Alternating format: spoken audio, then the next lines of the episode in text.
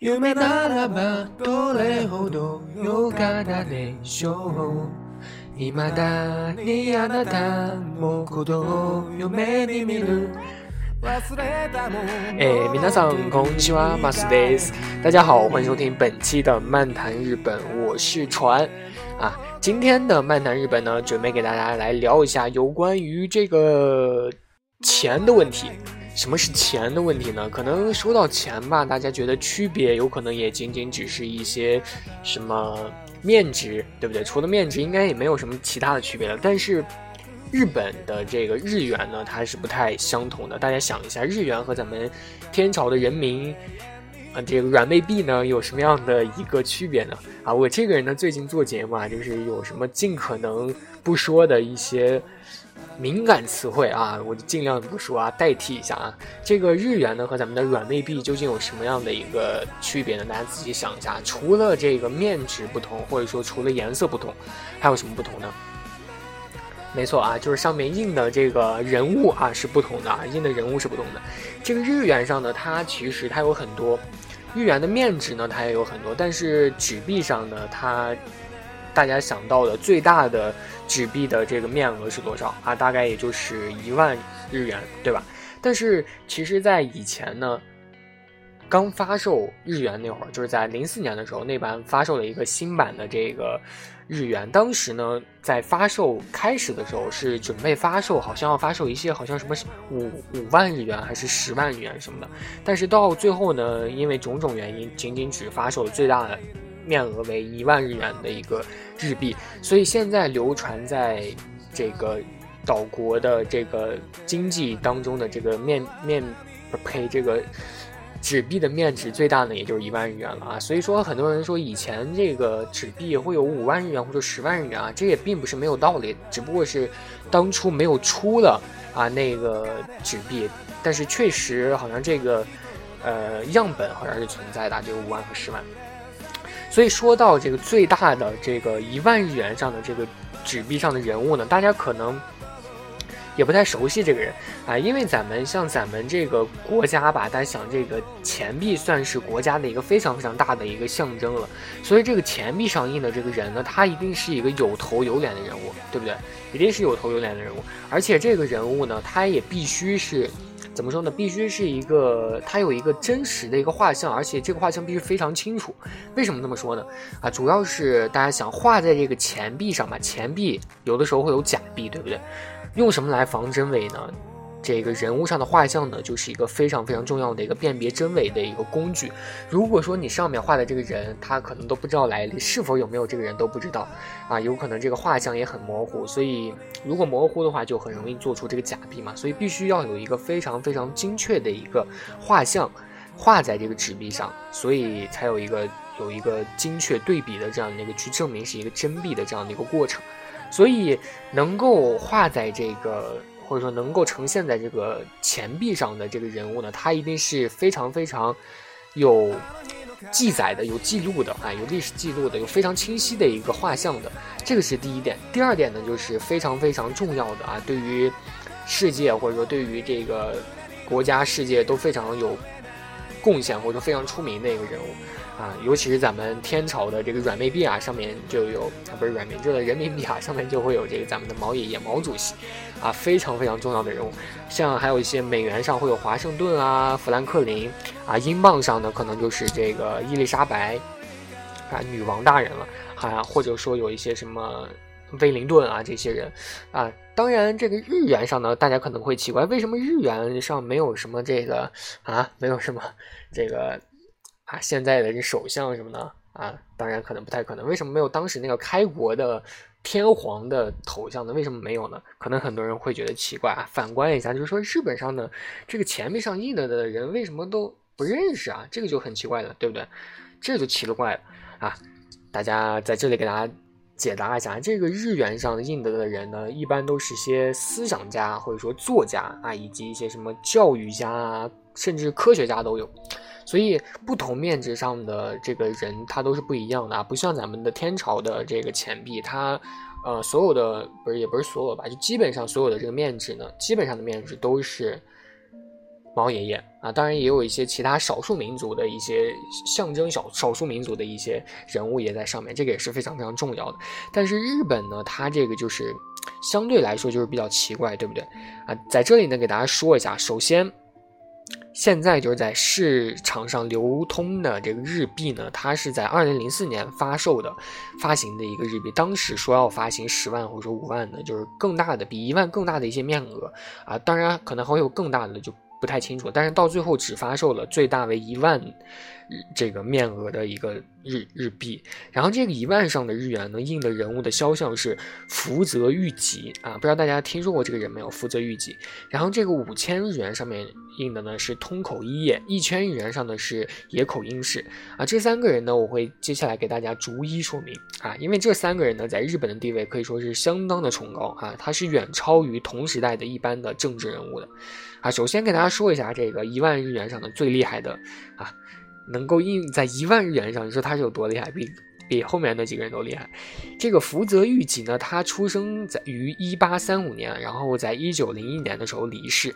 啊，他呢是日本近代非常非常著名的启蒙思想家，他被誉为呢是日本近代教育之父，也被称为是明治时代教育的伟大工程。因为日本人呢认为他是一个非常非常重要的人物，因为他在就是他在教育行业上就是。可以说是起到了非常非常重要的一个作用，所以呢，他因为人必须要有知识，必须要学习，才会有智慧，才会去思考创造一些东西，所以人们认为对于教育的一些东西是比较重要的，尤其日本也是这么认为的，他们就把福泽谕吉呢放在了最大的啊钱币一万日元上，这个呢就是福泽谕吉，然后这个通口一叶呢就是五千日元上的一个人物，这位人物呢是一位女性。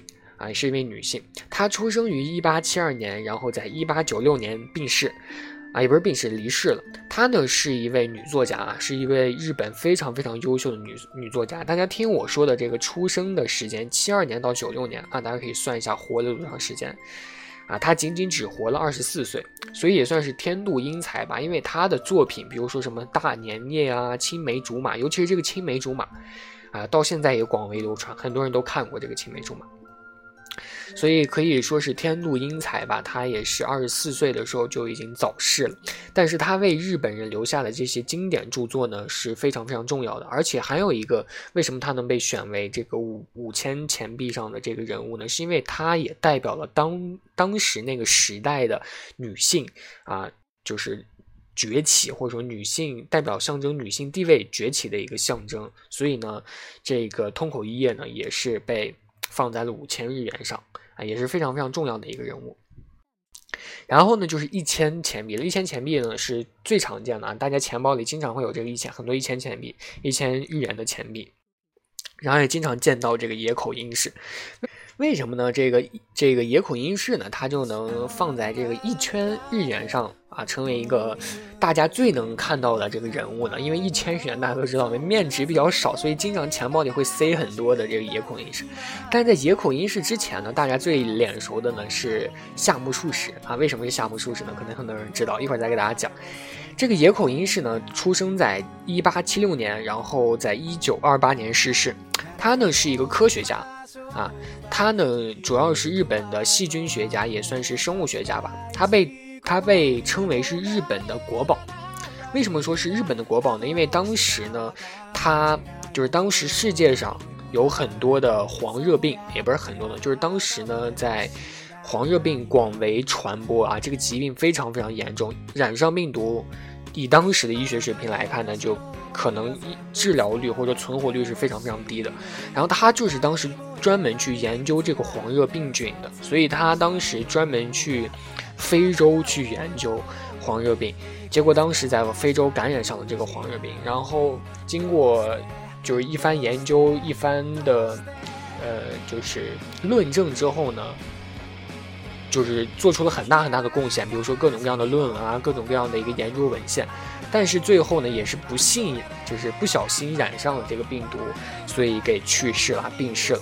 然后在他的这个墓碑碑文上呢，写着：“他毕生致力于科学，他为人类而生，为人类而死。”为什么有这样的一句话呢？就是因为他当时对于这个细菌非常非常深入的研究，然后感染上了病毒而离世，啊，有这样的一个非常大型的一个贡献，所以就。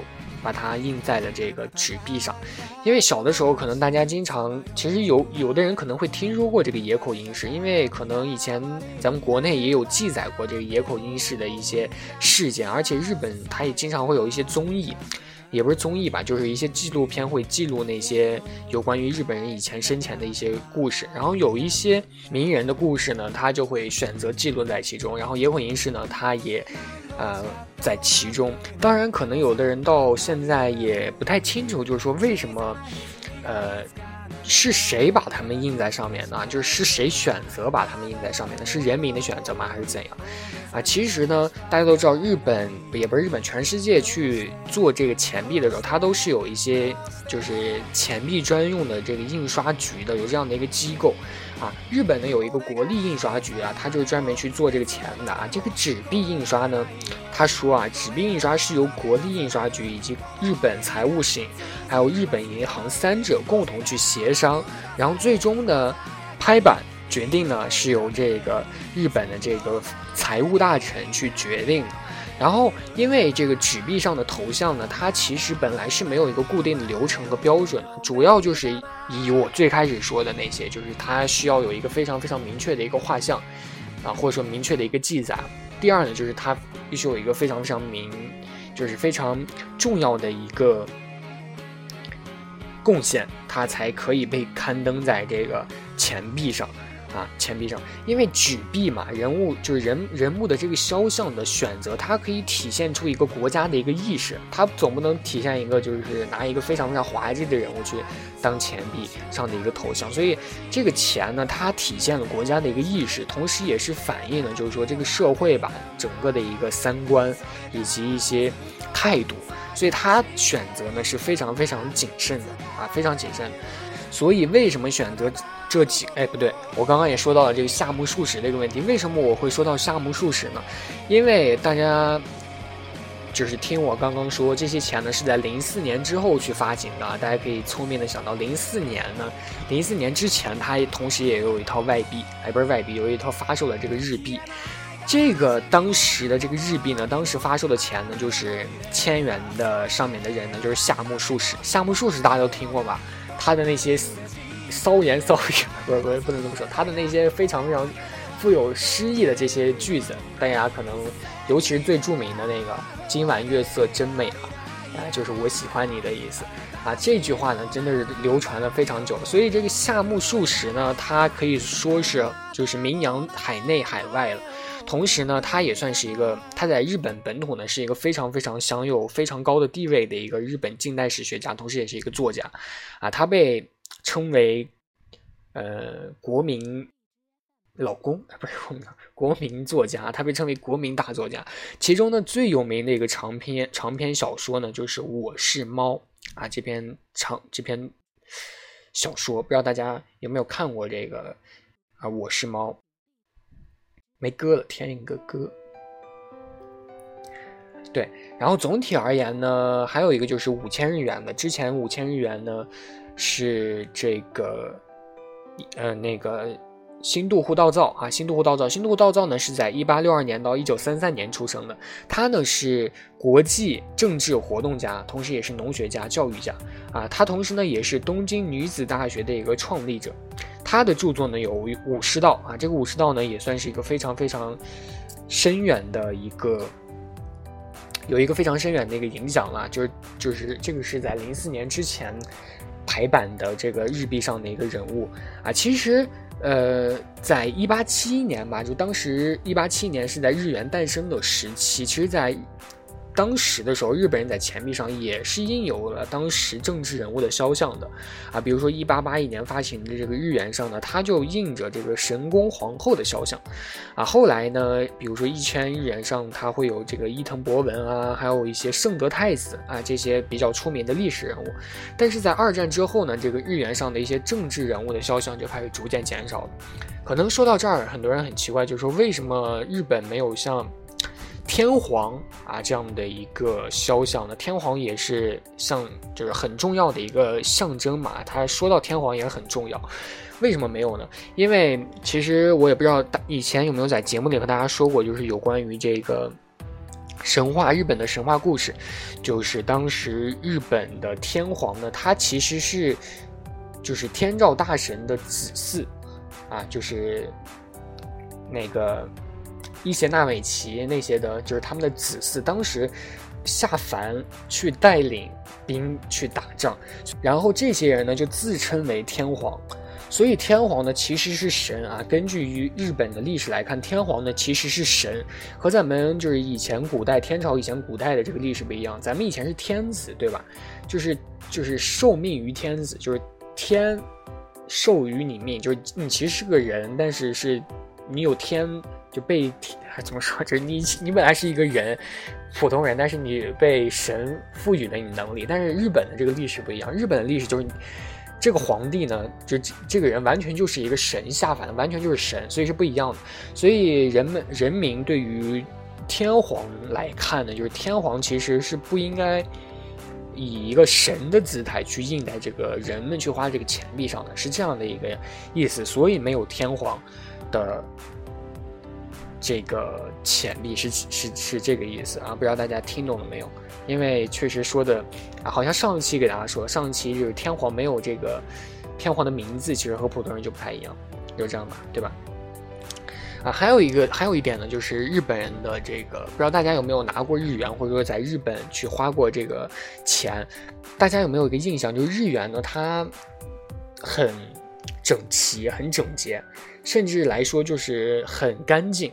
为什么和咱们天朝的，就有的时候自己手里偶尔会有几张非常皱巴巴的，有的时候还还快烂了的那种钱币呢？为什么会有这样的一个对比的现象呢？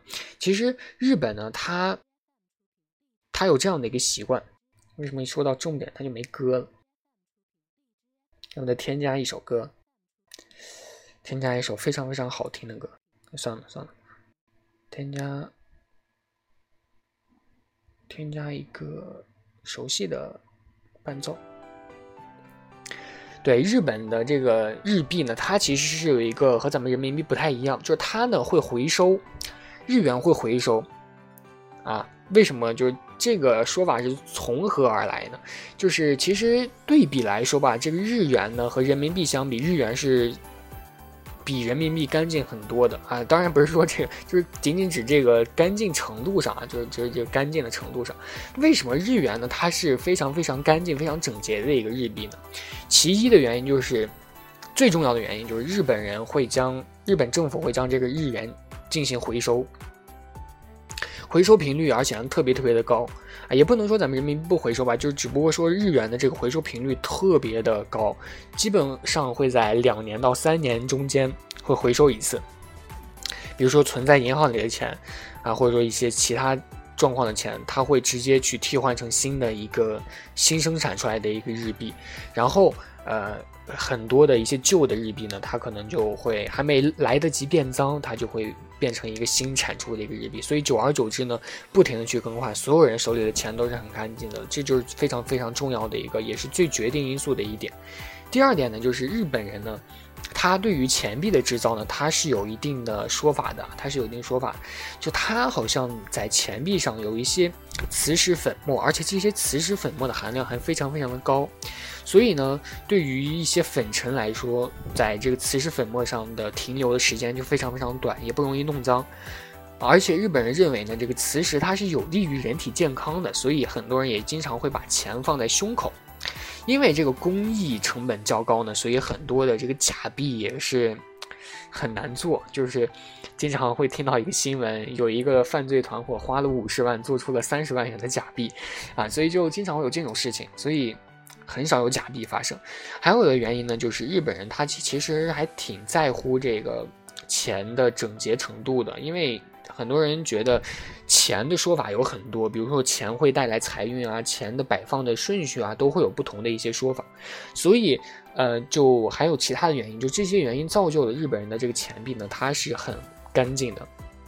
但是，啊，相对于咱们天朝的软妹币来说呢，可能这个回收的频率没有那么高，然后咱们人人民呢，每个人对于这个钱的这个在乎的情况呢，也不是特别的大了啊。我个人是这么觉得，也没有，我也没有那么在意这个钱是否干净，只要能花就可以了啊。基本上都是这样去觉得的，嗯。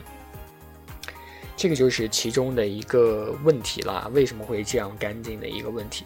所以说，其实从这么小的一个钱啊上去看呢，也是可以看到，就是说他对于国家啊，因为他代表了国家的一个态度嘛，也确实能看出这个国家是，哎，确实能够体现出国家的一个一些方面的一些问题啊，确实是不错的。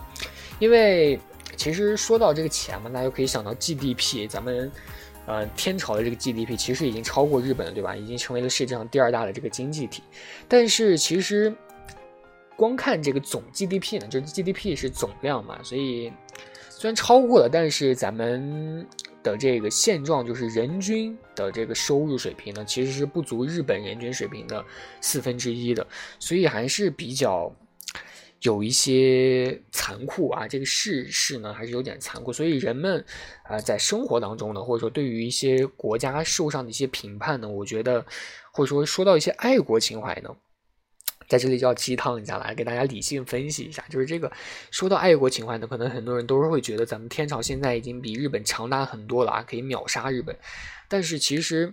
还是需要冷静分析一下啊，和这个国国与国之间的一个差距，或者找到双方都存在的一些问题。我个人觉得这个方面呢是可以去弥补的啊，是可以去弥补的。因为咱们天朝逐渐在强大，有没有？这个发展的速度啊，可是其他国家都比不了的啊。想想咱们七十年前、六十年前是那种样子，现在就已经成为国家世界上第二了啊！真的是真的很牛逼，所以大家。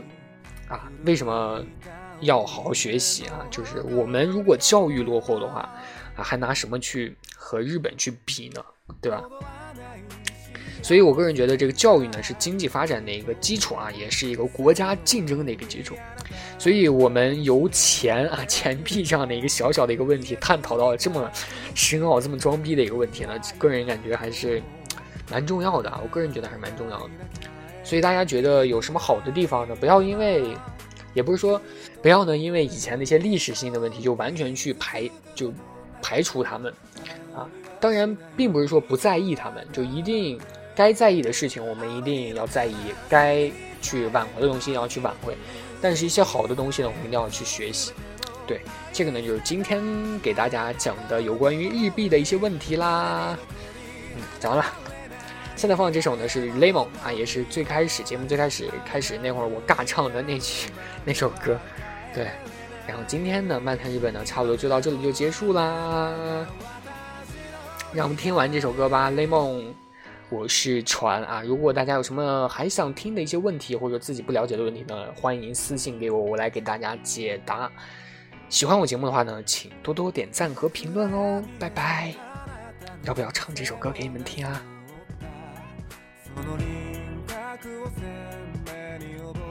想想还是不唱了。如果想听的话呢，请关注我的呃全民 K 歌啊，好像应该也不会发这首歌，因为这首歌太难唱。虽然吧，说不定我会唱哦。马达伊马秀，拜拜。